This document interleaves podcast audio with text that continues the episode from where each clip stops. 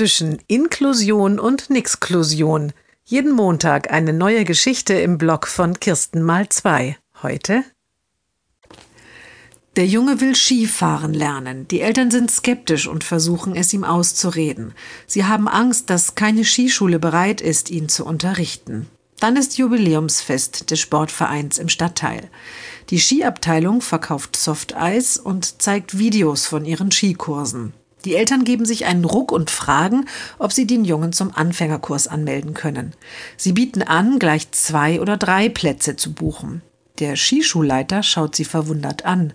Aber dann müssten sie ja auch den doppelten oder dreifachen Preis bezahlen. Die Eltern nicken und erklären, das wäre, um den Mehraufwand auszugleichen. Der Junge braucht bestimmt eine intensive Anleitung und viele Wiederholungen. Da lacht der Skischulleiter.